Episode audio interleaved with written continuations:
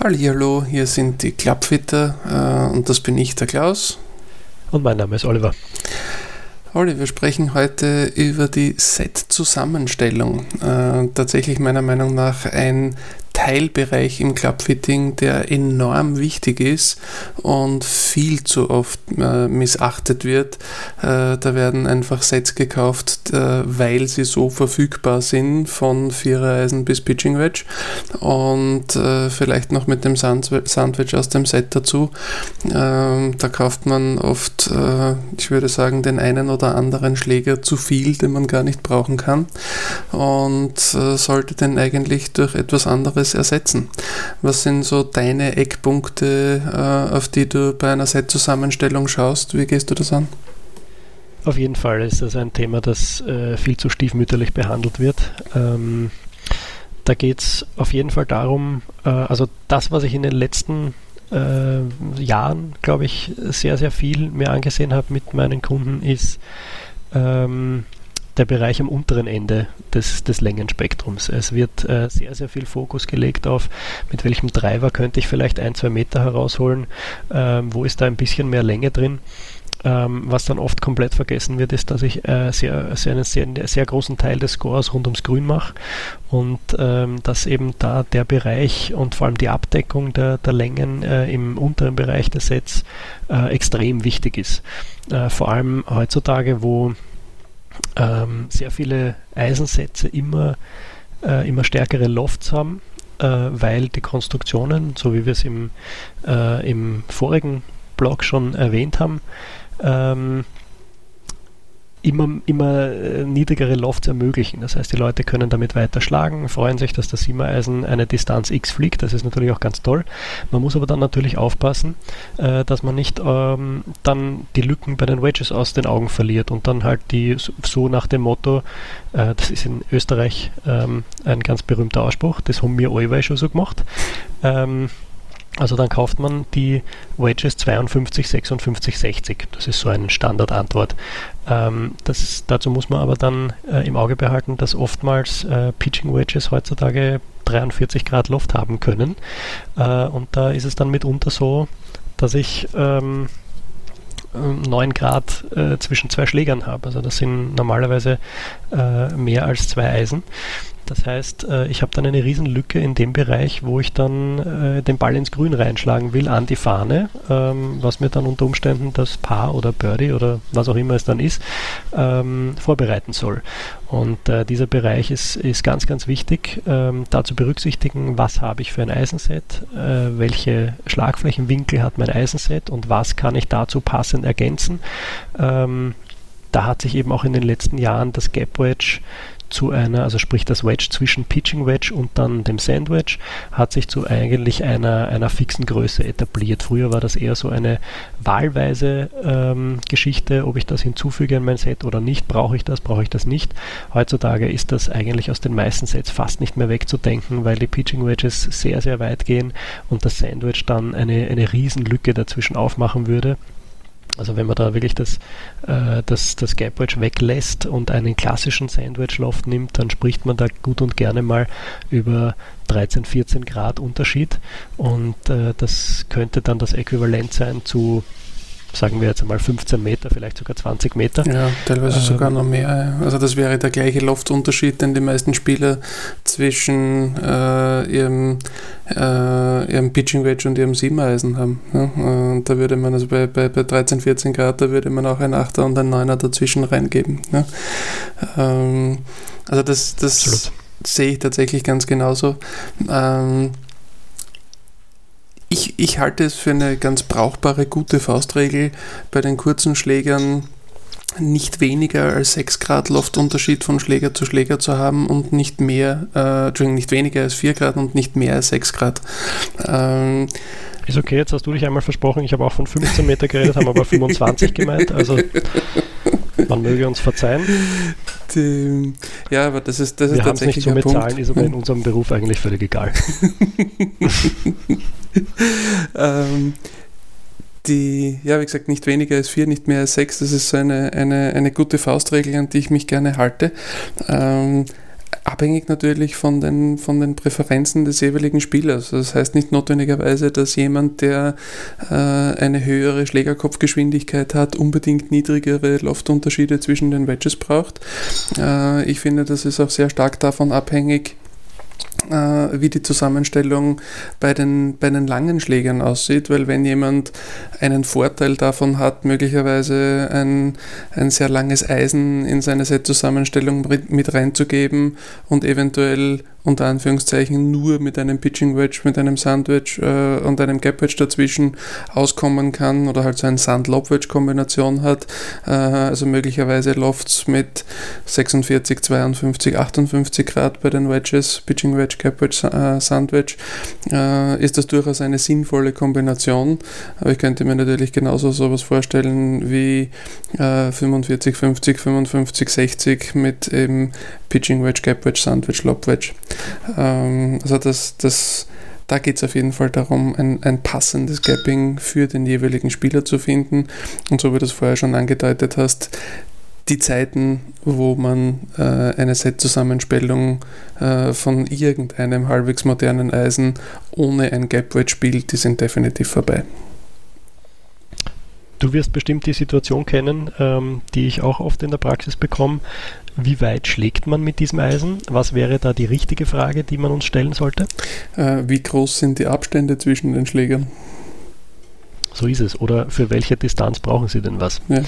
Ähm, das ist ähm, das ist oft ein, äh, eine, eine missverstandene äh, Interpretation dessen, was ein, was ein Schläger können soll oder muss. Ähm, es geht im Prinzip darum, was brauche ich, was muss ich in meinem Set sinnvollerweise ergänzen. Auch dabei helfen wir sehr gerne. Und ähm, da habe ich auf der einen Seite natürlich den, den Driver, ähm, der mir vom Tee idealerweise maximal bei möglichst geraden Schlägen gibt. Ähm, und dann, ähm, wie machst du dann weiter? Ich sage so, als, als meine, meine Faustregel für die Set-Zusammenstellung ist, ich möchte in, in allen Bags einen längsten Schläger vom Tee sehen. Das wird in 95% der Fälle, 98% der Fälle ein Driver sein. Äh, ich würde gerne einen längsten Schläger vom Boden, der auf Distanzgewinn optimiert ist, so es notwendig ist, im Bag drinnen sehen.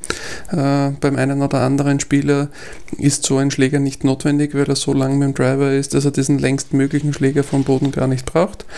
Ähm, aber auch wieder hier in 90% der Fälle macht so ein maximaler Distanzgewinnschläger Sinn. Und alle anderen Schläger sollten meiner Meinung nach so konfiguriert sein, dass sie einen Ballflug produzieren, der so hoch ist, dass man die Bälle damit in ein Grün schlagen kann und die Bälle realistischerweise am Grün liegen bleiben können. Ähm, das müssen garantiert nicht bei jedem Spieler wirklich 13 verschiedene Schläger fürs lange Spiel sein, plus ein Putter. Äh, da wird sicher die eine oder andere Set-Zusammenstellung geben, die möglicherweise mit 11, 12, 13 Schlägern auskommt. Ähm, ich habe bis jetzt selten Set-Zusammenstellungen äh, gefittet, die weniger als 8 Schläger plus ein Putter waren. Das waren dann schon auch eher Ausreißer nach unten mit verhältnismäßig niedrigen Schlägerkopfgeschwindigkeiten. Das hat sich eigentlich komplett aufgehört. Ja. Äh, also ich kann mich noch erinnern zu der Zeit, als ich meine, äh, meine Platzreife gemacht habe, da war es total üblich, dass man sich ein Halbset kauft, 5, 7, 9 Wedge ähm, und damit mal die ersten ein, zwei Jahre idealerweise agiert. Das hat sich eigentlich komplett aufgehört. Ja, ähm, ich, ich finde, ich, ich, ich habe das tatsächlich schon lange niemandem mehr empfohlen, ähm, weil die Problematik dabei ist tatsächlich, dass einerseits die, äh, die für, den, für den allerersten Anfang ist das garantiert eine sinnvolle Zusammenstellung. Äh, ein Halbset zu haben, aber die meisten Spieler, die ein bisschen ins Golf hineinkippen, äh, werden nach Monaten äh, schon an die Grenzen so eines Halbsets stoßen und, und zu große Distanzunterschiede zwischen den Schlägern zu äh, anfangen zu produzieren. Und jetzt könnte man argumentieren, äh, dass das eine gute Gelegenheit wäre, um zu lernen, unterschiedliche Distanzen mit, mit äh, größeren Abständen zwischen den Schlägern abzudecken. Aber äh, es ist halt dann, wenn man irgendwann einmal nachlegen möchte und vielleicht die Schläger dazwischen dazu kaufen möchte, bei den doch verhältnismäßig kurzen Produktzyklen der Hersteller teilweise gar nicht mehr möglich und, und deswegen würde ich eher am Anfang zu einer einer kleineren Zusammenstellung an, an Schlägern greifen und möglicherweise so etwas wie einen Driver nicht gleich am Anfang dazu nehmen, äh, aber trotzdem eher zu einem durchgehenden Eisenset greifen. Zudem muss man sagen, gibt es ja mittlerweile großartige äh, Angebote von ähm, anpassbaren, also fitbaren Sets, äh, Einsteigersets, die ähm, sehr, sehr günstig sind. Also man muss sicher keine 1000 Euro ausgeben, um, um am Anfang ein gutes, passendes Set zu bekommen, das für die ersten Jahre das Richtige ist. Weil wir jetzt gerade dieses Thema anschneiden und das eine Sache ist, die wir beide sehr, sehr oft hören, ähm, das brauche ich noch nicht, dafür bin ich noch nicht gut genug. Was sagst du dazu? mir wäre es am allerliebsten, wenn am Anfang äh, jeder Spieler aus jeder Kategorie zumindest einen Schläger hätte. Also ich würde es absolut gerne sehen, wenn ein Spieler auch schon am Anfang einen Driver ein passendes, eher höheres Färbeholz, also so wie ein Fünferholz hätte, äh, einen Vierer- oder Fünfer-Hybriden und äh, von mir aus ein, ein Eisenset, das vom, von mir aus auch vom Sechser oder vom Siebener Eisen weggeht, äh, um, um damit einmal wirklich äh, die, die die erste Zeit, und da, da, sprechen wir durchaus jetzt nicht von Wochen oder Monaten, äh, sondern eventuell von, von Jahren am Anfang äh, sinnvoll abdecken zu können. Und da wäre schön, wenn Fall noch ein gutes Wedge dabei ist. Bin ich ganz ist. deiner ja. Meinung. Ich habe in dem Fall, äh, verzeih mir den Synapsensprung, ich habe in dem Fall ähm, gemeint äh, in Bezug auf Fitting weil wir das sehr oft hören, ja, so das brauche ich noch nicht, ich habe ja gerade erst angefangen. Ja, das ist mein Lieblingsvergleich dazu ist, äh, kein Mensch würde einem Fahranfänger sagen, äh, du, du musst dir den Sitz noch nicht einstellen, du kannst nämlich noch nicht Auto fahren. Äh, und das ist ungefähr gleich sinnvoll. Ja? Äh, also die, die Anpassung von Golfschlägern bei einem Einsteiger äh, ist sicher eine andere als äh, bei, bei jemandem, der seit Jahrzehnten Golf spielt. Äh, also, aber ich würde unbedingt jedem, der anfängt Golf zu spielen, zumindest empfehlen, ein statisches Fitting zu machen. Also die Golfschläger an Körpergröße, Armlänge, athletische Möglichkeiten anzupassen. Äh, tatsächlich genau das Gleiche, was wir machen, wenn wir uns in ein Auto setzen äh, und uns den Sitz an unsere körperlichen Gegebenheiten einstellen. Genau, Sie brauchen also nicht sich den Kopf zerbrechen, ob sich Ihr Ball 500 mal mehr oder weniger rückwärts dreht, äh, wenn Sie ihn mit dem Driver schlagen. Machen wir auch nicht. Äh, es geht einfach darum, dass Sie das Gerät richtig in der Hand haben, dass er zu Ihrer Körpergröße und zu Ihrer Form passt, äh, das richtige Materialgewicht hat, also sprich die ganzen statischen Aspekte. Das macht äh, ab dem ersten Golftag eigentlich Sinn. Ähm, nur dann ist die Wahrscheinlichkeit hoch, dass es Ihnen auch Spaß macht. Ähm, dass es unseren Hörern, Hörern Spaß macht, weil ähm, ich kann machen, was ich will, wenn ich zwei Meter groß bin und das vielleicht noch mit verhältnismäßig kurzen Armen und ich habe eine Standardlänge von einem ähm, Trial-Set in der Hand, das man eben am Anfang öfter mal bekommt, dann wird das Vergnügen enden wollend sein. Ja, das muss man eben auch dazu sagen, die äh, abhängig von den Herstellern, äh, die meisten Hersteller heute bauen ihre Schläger äh, mit einem Spieler im Hinterkopf, der circa knapp 1,80 groß ist bei den Herrenschlägern, äh, bei knapp 1,70 bei den Damen äh, und mit einem typischen Handgelenksbodenabstand irgendwo im Bereich 86, 88 cm bei den Herren, äh, eher 82 cm bei den Damen. Ähm, wenn man also zufälligerweise als Spieler exakt diesen Spezifikationen entspricht, wird man vom einen oder anderen Hersteller sicher ein Set von der Stange nehmen können und das wird ganz gut passen. Ähm, da kommen wir genau wieder zu dem Punkt Set-Zusammenstellung. Äh, wenn ich mir heute anschaue, was die großen Hersteller so an Set-Zusammenstellung anpreisen, äh, dann sind das heute praktisch immer Eisenset-Zusammenstellungen mit sieben Eisen.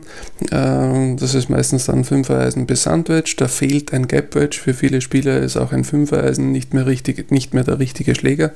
Äh, also das dann entsprechend anpassen zu lassen und nur die Schläger zu kaufen, die man auch wirklich braucht äh, ist wahrscheinlich langfristig die günstigere Lösung, als einfach ein günstiges Set zu kaufen, nur weil es gerade irgendwo fertig herumsteht.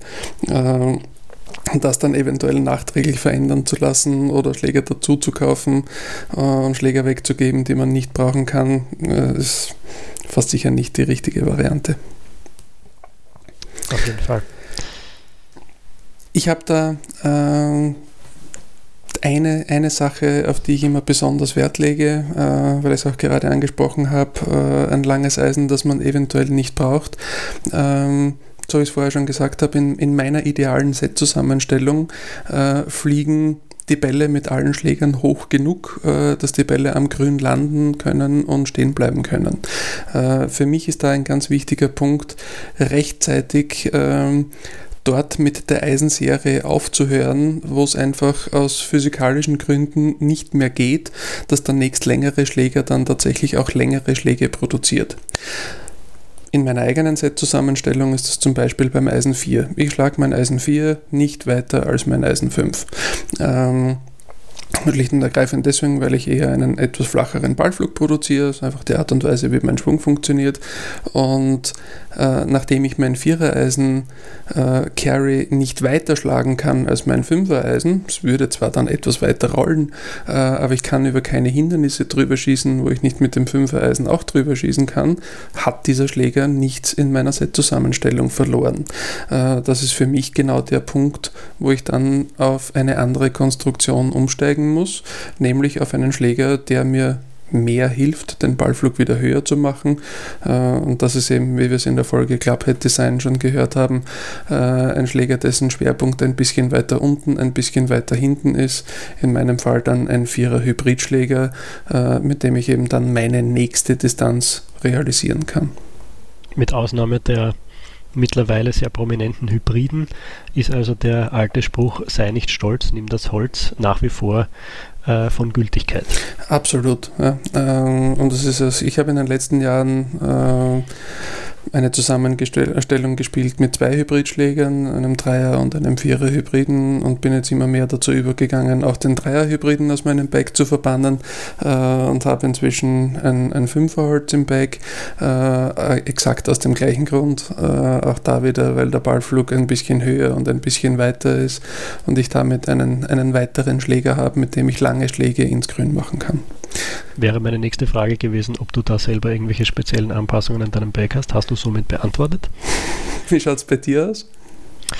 Ähm, ich muss sagen, ich bin da auf dieser Seite ein bisschen ein Tüftler selber. Ähm, ich spiele meine Proberunden, speziell für die größeren Turniere, spiele ich ganz gerne mit 16, 17 Schläger im Bag. Ähm, und äh, wähle dann je nach Platz aus, was mir da reinpasst. Ähm, ich muss sagen, ich bin da äh, eigentlich äh, immer sehr interessiert an, an den Ideen, die auch äh, Phil Mickelson äh, viel umsetzt, dass ich durchaus mal auf einem Platz äh, ein Siemereisen aus, des, aus dem Bag rausnehme, wenn es mir dort nicht in den Gameplan passt, wo ich dann einfach feststelle, das brauche ich eigentlich nie. Ähm, sollte ich tatsächlich mich in die Situation bringen, dass ich es einmal brauchen sollte, dann hoffe ich, dass ich es hinbekomme mit einem ähm, Sechsereisen oder einem Achtereisen, je nachdem, wo ich dann näher dran bin, ähm, diesen Schlag oder dieses Defizit dann zu kompensieren. Aber ähm, ich spiele mich da ganz gern herum ein bisschen mit den Schlägern, die ich dann im, im Bag drin habe. Äh, in der Regel ist es bei mir so, dass ich ähm, Treiber Dreierholz drin habe, äh, dann variiert öfter mal das Hybrid oder ein, äh, oder ein, Dreierholz, äh, ein Dreiereisen. Äh, und meistens ähm, bin ich mit vier Wedges unterwegs. Ähm, Im oberen Längenbereich habe ich weniger Probleme. Rund ums Grün versuche ich mir mit vier Wedges äh, möglichst viele Optionen zu geben, äh, um da vielleicht das eine oder andere technische Defizit zu kompensieren. Kann aber auch durch mal, durchaus mal passieren, wenn ich beschließe, ich brauche ein Dreierholz und ein Fünferholz oder ich brauche ein Dreierholz und ein Hybrid, ähm, dann äh, nehme ich auch gerne mal ein Skepwedge raus oder irgendwas, was mir auf dem Platz dann ähm, verhältnismäßig sinnlos erscheint. Ja, die, die, die, Idee gefällt mir grundsätzlich auch ganz gut und ich mache es ja auch nicht anders. Äh, ich habe ja äh, all die Schläger, die ich jetzt erwähnt habe, habe ich tatsächlich. Also ich habe ein Vierereisen, äh, das ich fast immer umgebraucht, ne, wenn ich auf eine neue Schlägerserie umsteige, dann weiterverkaufen kann. Äh, beim letzten Mal war es tatsächlich noch im Blister verpackt. Ähm, und äh, ich, meine, meine Rationalisierung, warum ich mir so ein Vierereisen kaufe, ist tatsächlich, dass falls ich irgendeine Meisterschaft auf einem Platz spiele, wo ich unbedingt das Vierereisen vom Tee schlagen möchte, da kann ich es dann nämlich hoch genug schlagen, äh, dann hätte ich es möglicherweise gerne. Äh, tatsächlich habe ich mit meinem Vierer-Hybrid äh, in den letzten Jahren ein, ein Hole-in-One und einen Albatros gespielt äh, und Hör das Vierereisen das Vierereisen äh, wird wahrscheinlich im nächsten Set nicht mitbestellt. Ich werde es nicht brauchen. Na bitte. Aber ja, also das, das ist definitiv da äh, eine, eine sinnvolle Idee, gerade wenn man viel auf unterschiedlichen Plätzen unterwegs ist und äh, auf, auf Turnierniveau spielt und Meisterschaften spielt, dass man da möglicherweise sich die eine oder andere Option offen hält, da ein bisschen hin und her zu wechseln. Äh, da bist du diesbezüglich sicher bestens ausgerüstet. So ist es. Ähm, spezielle, äh, spezielle Adaptionen für, für besondere Anforderungen im, im Set? Hast du da irgendwelche Anekdoten vielleicht oder irgendwas in der Richtung? Ja, das ist tatsächlich etwas, äh, was ich für Spieler, die äh, den größten Teil ihrer Runden auf einem und demselben Platz spielen, äh, ist das mit großer Wahrscheinlichkeit nicht nötig. Aber es gibt sicher Spieler, die, die viel herumreisen, möglicherweise internationale Turniere spielen. Äh, und da kann es schon notwendig sein, auch einmal im Setup äh, irgendetwas gröber zu verändern. Äh, also ich kenne da zum Beispiel einen Spieler ganz gut, der äh, zweimal das gleiche 58 Grad Wedge hat äh, einmal mit verhältnismäßig viel Bounce, wenn er in Mitteleuropa auf einem äh, typischen Platz unserer Breitengrade unterwegs ist, gut bewässert, eher äh, feuchte, weiche Bodenverhältnisse, viel Sand in den Bunkern. Äh, und dann auf ein anderes 58 Grad Wedge mit viel, viel weniger Bounce wechselt, äh, wenn er auf irgendeinem britischen Linkskurs unterwegs ist. Ähm, also das sind definitiv Kombinationen, die man da machen kann. Ähm, ja, also je nach, nach Platzverhältnissen da ein bisschen auch unterschiedliche Optionen zu haben, kann für jemanden, der viel unterwegs ist, sicher eine interessante Variante sein. Auf jeden Fall. Ich ähm, kann da auch noch was beisteuern. Ich habe einem äh, Spieler, den einige unserer Hörer äh, bestimmt kennen. Äh, aus Datenschutzgründen, glaube ich, erwähne ich den Namen nicht, aber er ist benannt nach einer so äh, prominenten roten Blume, ähm, der äh, recht interessante Schläge mit dem Driver produziert, aber partout kein Färbeholz äh, zum Fliegen bringt. Und äh, für den habe ich mal eine Spezialanpassung gemacht. Da haben wir ein aus, den, aus der CPR-Serie von Nike ein, ein Hybrid äh, mit einem Driverschaft versehen. Das habe ich ihm gebaut. Ähm, ich habe es ähm, aus der Zusammensetzung von Hybrid und Driver habe ich es Hiver genannt. Äh, er hat das ganz salopp als das Nockerl abgetan, ähm, dass er dann äh, in klassischer Quetschball-Manier äh, wirklich beeindruckende Weiten gewuchtet hat. Also das war ein 17 Grad Hybridkopf mit einem Driverschaft quasi. Und ähm, das war eben so eine Anpassung, wo wir vor dem Problem standen, Färbehölzer funktionieren nicht. Ähm, da ist jeder Pro gescheitert. Ähm, Treiber geht gut, Eisen gehen auch okay. Was geben wir da dazwischen rein? Und das war eben dann die ähm, sozusagen außerhalb der Norm gedachte Lösung dafür und das hat ganz gut funktioniert. Ja, ich kann mich erinnern, ich habe mal das exakte Gegenteil dazu gemacht. Äh, und ein Spieler ist zu mir gekommen und hat gesagt, ich treffe keinen Treiber. Und äh, äh, er ist tatsächlich dann von mir mit einem Treiber weggegangen, allerdings mit dem schwersten, kürzesten Schaft, den ich jemals in einen Treiber eingebaut habe. Äh, das waren im Endeffekt dann äh, ein, ein 100 Gramm Schaft in einem Treiber mit nur knapp über 41 Inch mit 14 Grad Loft, aber der war extrem begeistert, dass er erstmals in seinem Leben einen Treiber geradeaus und relativ weit schlagen hat können da habe ich vielleicht, das hat mich jetzt auf eine Idee gebracht, ähm, da gab es ein, ein Thema, das in den letzten Jahren ähm, eine kurze Erfolgsgeschichte hatte, äh, die Mini-Driver. Äh, fand ich ein ganz tolles Produkt. Keine Ahnung, ob das wieder mal kommt oder auch nicht. Ähm, ich glaube, dass das ähm, Erwähnung finden sollte, weil ähm, gerade in dem Zusammenhang ähm, Set Composition äh, haben wir immer wieder mit Spielern zu tun, ähm, meistens eher im mittleren bis höheren Handicap-Bereich, die mit dem Driver nicht zurechtkommen, aber mit einem Dreierholz durchaus ganz gute Längen produzieren und so ähm, dann eigentlich fast eher mit, mit dem Dreierholz abschlagen. Und da hat diese Mini-Treiber-Geschichte ziemlich in eine Kerbe geschlagen. Es hat sich leider nicht so ganz etablieren können. Ähm, ich denke, dass da ein gewisser, ähm, ein gewisser Teil psychologischen Ursprungs ist, weil viele mit dem Treiber in der Hand dann auch glauben, sie müssen jetzt irgendwie einen Weltrekord aufstellen. Das ist auch ein Thema, mit dem wir beim Fitting öfter zu kämpfen haben, weil ähm, der, der eine oder andere Golfer oft versucht, irgendwelche Weltrekorde an, an Daten aufzustellen, was völlig sinnlos ist. Ähm, und da haben diese Mini-Treiber, glaube ich, eine ganz interessante Philosophie verfolgt. Ähm, dadurch, dass der Kopf kleiner ist und es mich eigentlich eher an ein großes Dreierholz erinnert, versucht keiner ähm, so wahnsinnig drauf zu knallen, weil es ist ja eigentlich kein Treiber. Es ist das ja heißt zwar Mini-Treiber, aber es ist ja nur ein Mini-Treiber, da ist es ja völlig okay, wenn ich nicht so lang bin wie die anderen mit dem Treiber. Ähm, auf der anderen Seite hat es aber sehr gut funktioniert. Es hat ein bisschen höheren Loft. Das war aber auch niemandem peinlich, weil äh, wenn man heutzutage versucht, jemandem einen 13, 14 Grad Treiber zu geben, äh, dann äh, sinkt meistens der Testosteronspiegel erheblich.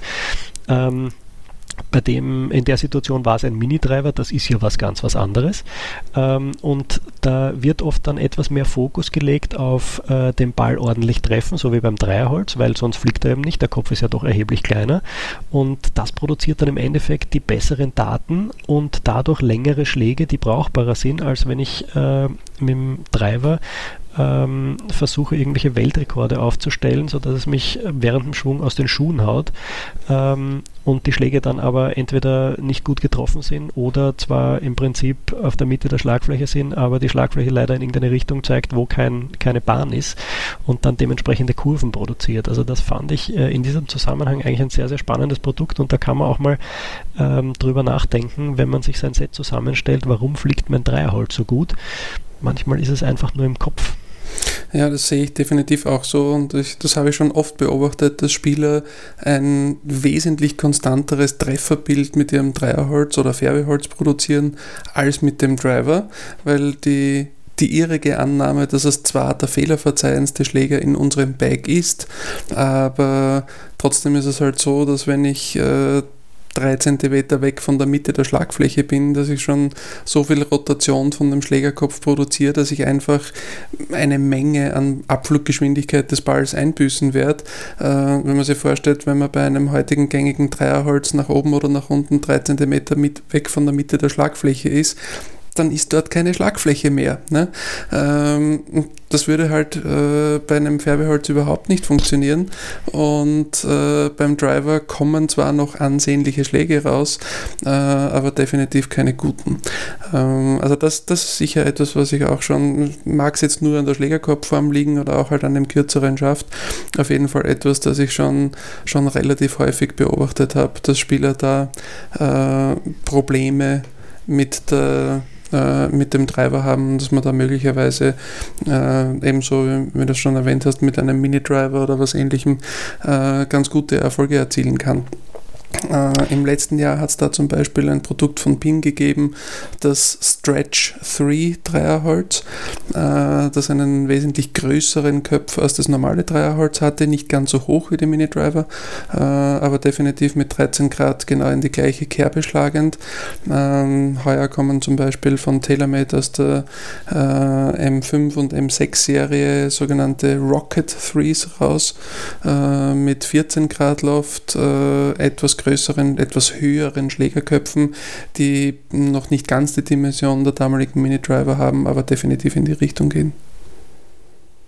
Letzter Punkt vielleicht, ähm, Driving oder Utility Iron versus äh, Hybrid.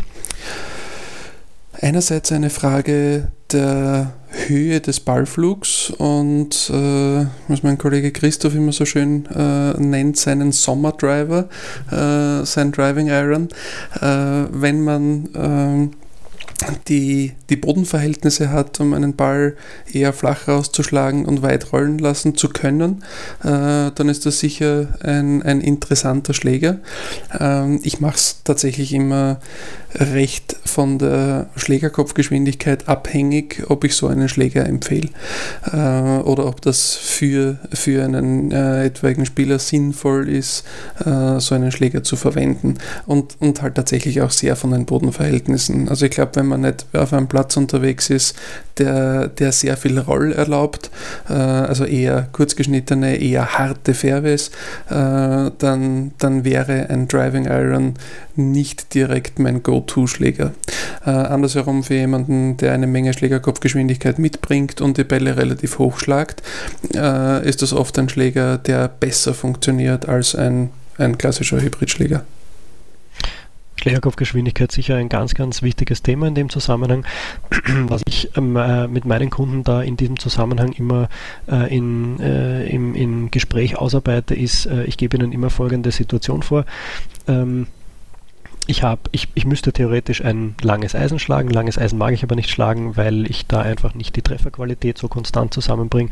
Und dann muss ich mich entscheiden, will ich mir es einfach leichter machen, dass ich einen schönen hohen Ballflug zusammenbekomme mit möglichst viel Fehlertoleranz. Dann ist es ganz klar der Hybrid. Ähm, will ich eigentlich auf die Kontrolle nicht verzichten und einfach nur ein bisschen mehr Fehlertoleranz, vielleicht eine Idee mehr Launch haben als bei einem klassischen Eisen, dann ist es vielleicht eher das Driving Iron.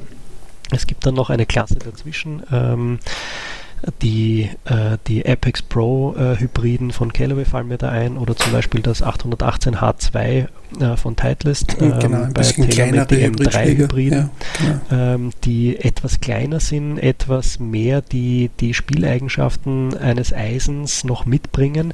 Das wäre dann so die Zwischenform, wenn ich sage, ich hätte gerne einen schönen hohen Ballflug mit relativ viel Fehlertoleranz, möchte aber nicht komplett verzichten auf ein bisschen Kontrolle über den Ballflug, dann kann ich mir auf so ein äh, quasi etwas klassischer gehaltenes Hybrid äh, kann ich da zurückgreifen und kann mir so ein bisschen das Beste aus beiden Welten holen. Ja, genau. Also da, da kommen auch noch so Produkte ins Spiel wie die aktuelle TaylorMade Gapper Mid-Serie. Das wäre so genau das Ding dazwischen. Äh, oder von, von Ping, diese Crossover-Serie, äh, die fast schon wieder ein bisschen näher in Richtung Driving Iron geht. Aber da gibt es eine ganze Menge Produkte, die ähm, ja Hybridschläger, äh, ja, tatsächlich eine Mischung zwischen, zwischen Hybridschläger und Eisensinn und eben in diese Kerbe schlagen, äh, ein bisschen, bisschen weiter weg von den unter Anführungszeichen klassischen Hybridschlägern. Das ist ja die, die neuerste Produktkategorie, die wir überhaupt haben, die Hybridschläger. Ähm, aber ja, da gibt es eine ganze Menge an, an Dingen, die, die da absolut äh, für eine gute Set-Zusammenstellung zur Verfügung stehen und die man da wunderbar in so eine Set-Zusammenstellung Zusammenstellung einbringen kann. Haben wir noch irgendwas vergessen zur Set-Zusammenstellung? Fällt dir noch was ein? Äh, aus dem Publikum sehe ich hier keine Wortmeldungen. Insofern ähm, fällt mir jetzt auch nichts mehr dazu ein in Dann dem Moment. Bleibt uns nur mehr, euch noch einen schönen Tag zu wünschen und danke fürs Zuhören. Bis zum nächsten Mal.